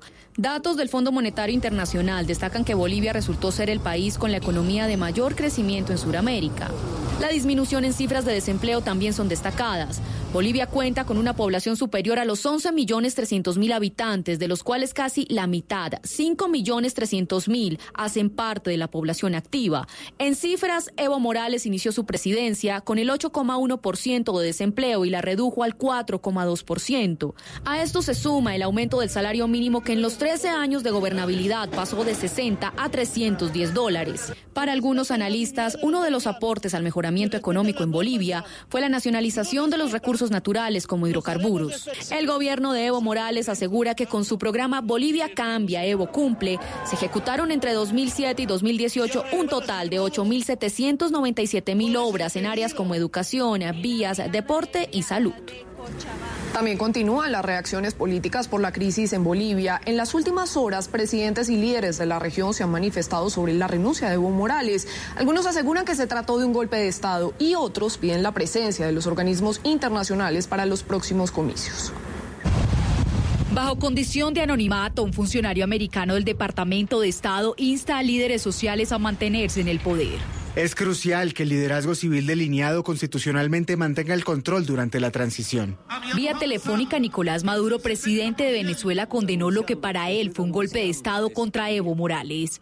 Golpe de Estado en Bolivia, golpe de Estado contra Evo Morales, con la OEA clavando la puñalada.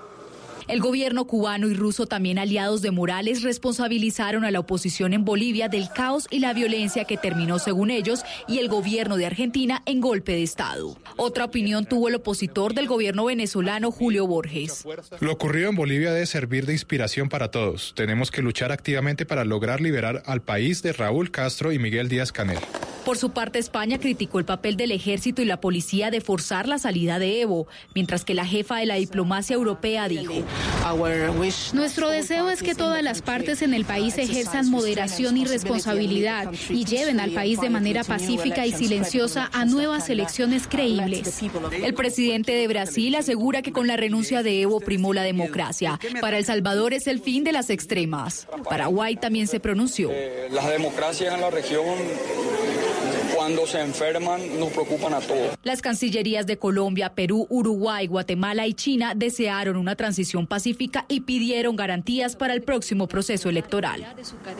La Organización de Estados Americanos, OEA, cuya veeduría electoral resultó decisiva en este desenlace, pidió hoy una salida que respete la Constitución y la ley boliviana. Pero, ¿cuáles fueron las irregularidades que hallaron en las cuestionadas elecciones? El jefe de la misión las explica. Tras la renuncia de Evo Morales, la OEA rechazó cualquier salida inconstitucional a la situación que enfrenta Bolivia. Tomó la decisión correcta. Eh, me preocupa mucho que se pueda generar un vacío de poder en Bolivia. Muy importante mandar un mensaje claro, oportuno, pronto, urgente de quién es el que está al mando del país, quién es el que está tomando las decisiones. Fue este informe de 13 páginas de la misión de observación de la OEA el que allanó el camino para la renuncia de Evo Morales y que dejó en evidencia cambios abruptos en la tendencia de las votaciones. Por ejemplo, en el último 5% de los votos, Evo Morales incrementó su promedio de votación en un 15%, comparado con el 95% de los votos anteriores. Carlos Mesa cayó en una proporción exactamente igual. Según el reporte, el comportamiento es estadísticamente inusual. Y si hay algo con lo que no se puede jugar es con la voluntad expresada en las urnas. Un juego que se explica en las demás irregularidades que expone la OEA, como por ejemplo...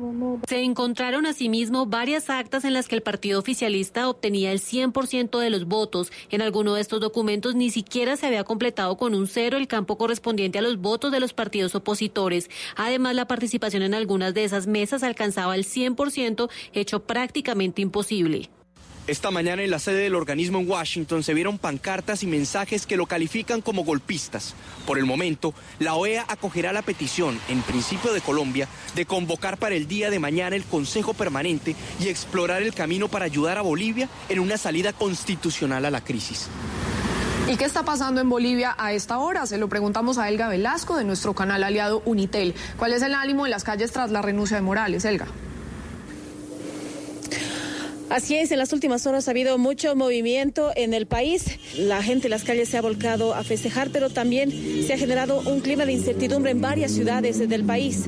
Ya en horas de la noche veíamos, por ejemplo, en varias zonas de la ciudad de La Paz, en Santa Cruz y en otros lugares, a varios grupos aparentemente afines al movimiento al socialismo, al partido de gobierno que estaba de turno, que bajaban a las ciudades y procedían a quemar y saquear eh, casas y lugares comerciales. Por ejemplo, la casa de uno de los miembros del, del Consejo Nacional de la democracia. Don Waldo Albarracín ha sido totalmente destruida, casas de periodistas, medios de comunicación, y eso ha movilizado de alguna forma a la gente que ha estado en vigilia por más de 20 días y algunos miembros de la policía a tratar de resguardar el orden. En la ciudad de La Paz el ambiente es todavía tenso, la policía continúa acuartelada. Ese es el panorama que tenemos. Desde La Paz, Bolivia, reportó Helga Velasco de la red Unitel para Caracol Noticias en Colombia.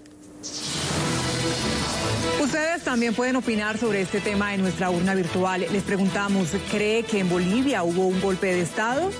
Veamos en tiempo real cómo avanza la votación. Ya han participado 1.234 ciudadanos y veamos los porcentajes. El 62.7% dice que no y el 37.89% que sí.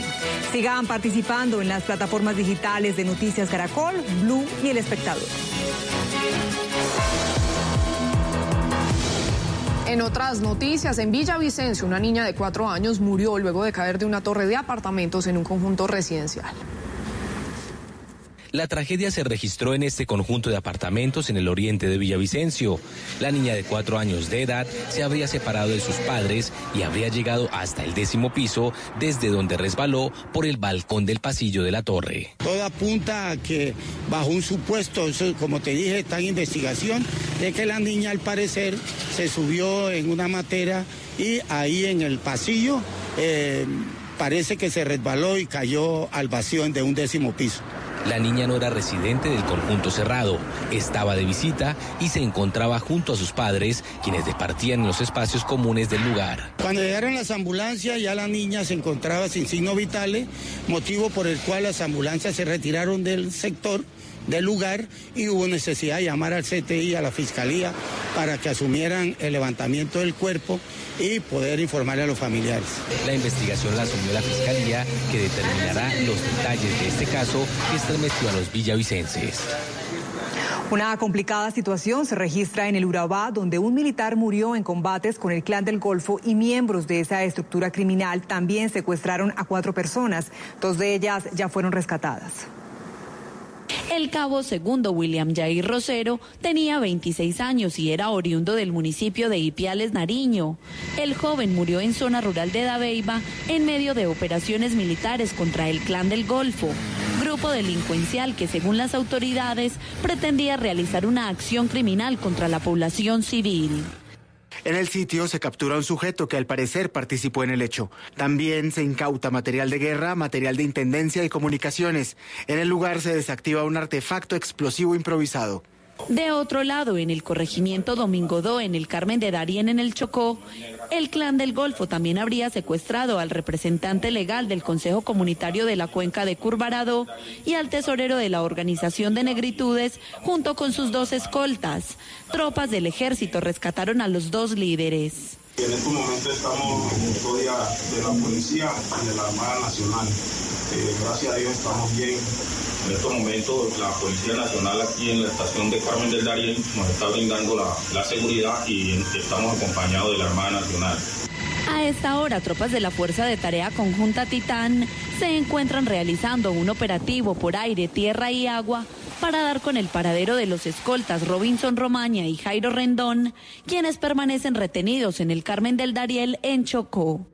Las intensas lluvias que se han registrado en el municipio de Vigía del Fuerte, en Antioquia, provocaron el desbordamiento del río Arquí. La creciente dejó al menos 235 familias damnificadas por afectaciones en las viviendas y en sus enseres. Los barrios afectados fueron Belén, Isleta, Pegáez, Vidri, Puerto Palacio y Puerto Medellín. A esta hora las autoridades adelantan un censo para evaluar los daños en la zona. Y a esta hora también se registra una emergencia por un derrame de crudo del oleoducto Caño Limón Coveñas en el río Sardinata, en Tibú, norte de Santander. La mancha del hidrocarburo avanza por el afluente, lo que hizo que las autoridades emitieran la alerta para evitar el consumo del agua. Ecopetrol confirmó que ya fueron instalados dos puntos de control con barreras mecánicas en la boca toma del acueducto de Campo 2. Cerca de 50 técnicos trabajan en las labores de contención y la causa de este derrame aún no ha sido establecida.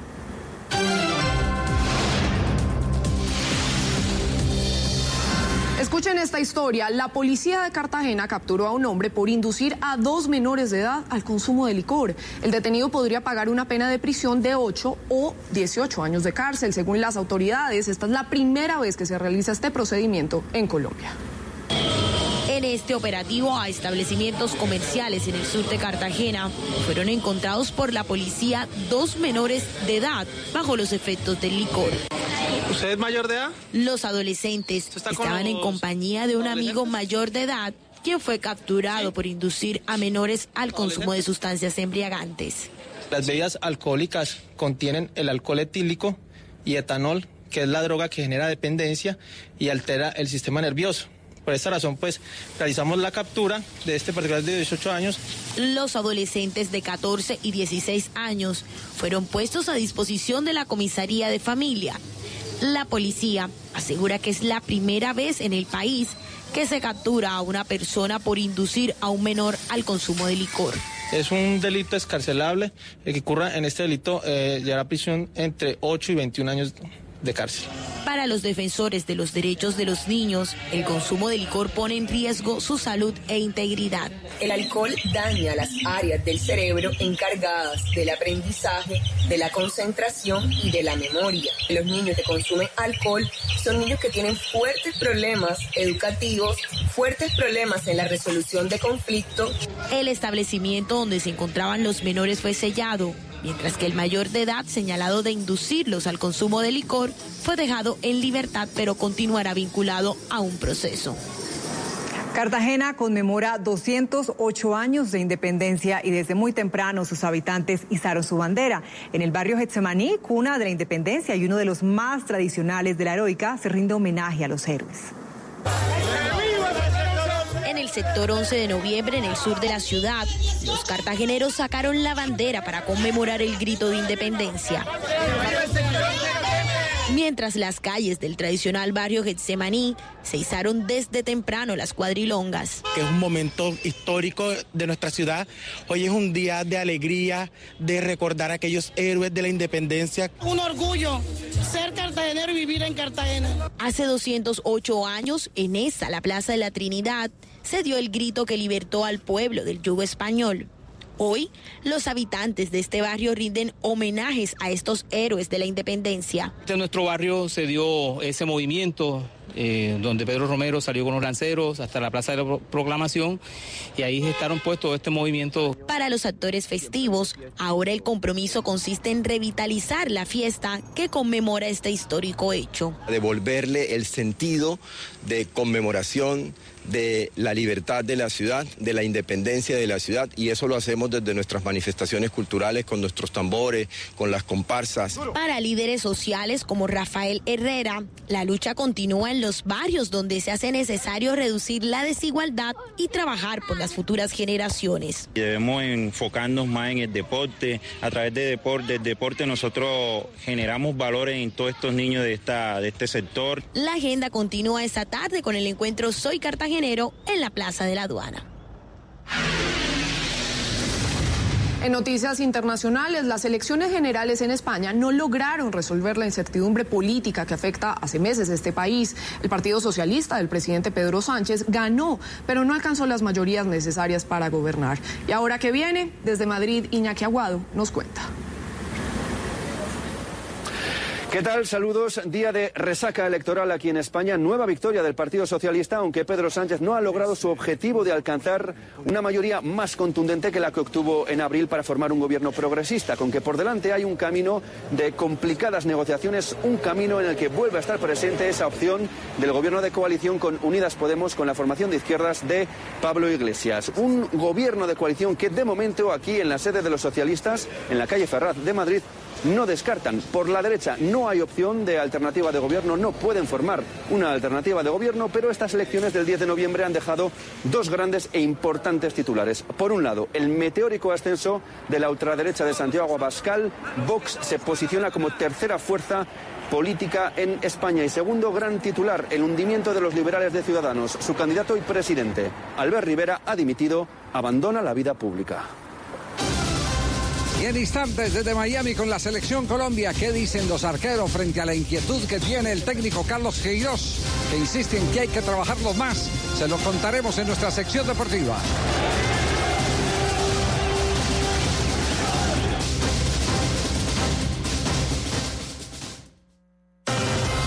En Blue Radio hacemos una pausa musical y en un momento regresamos con las noticias.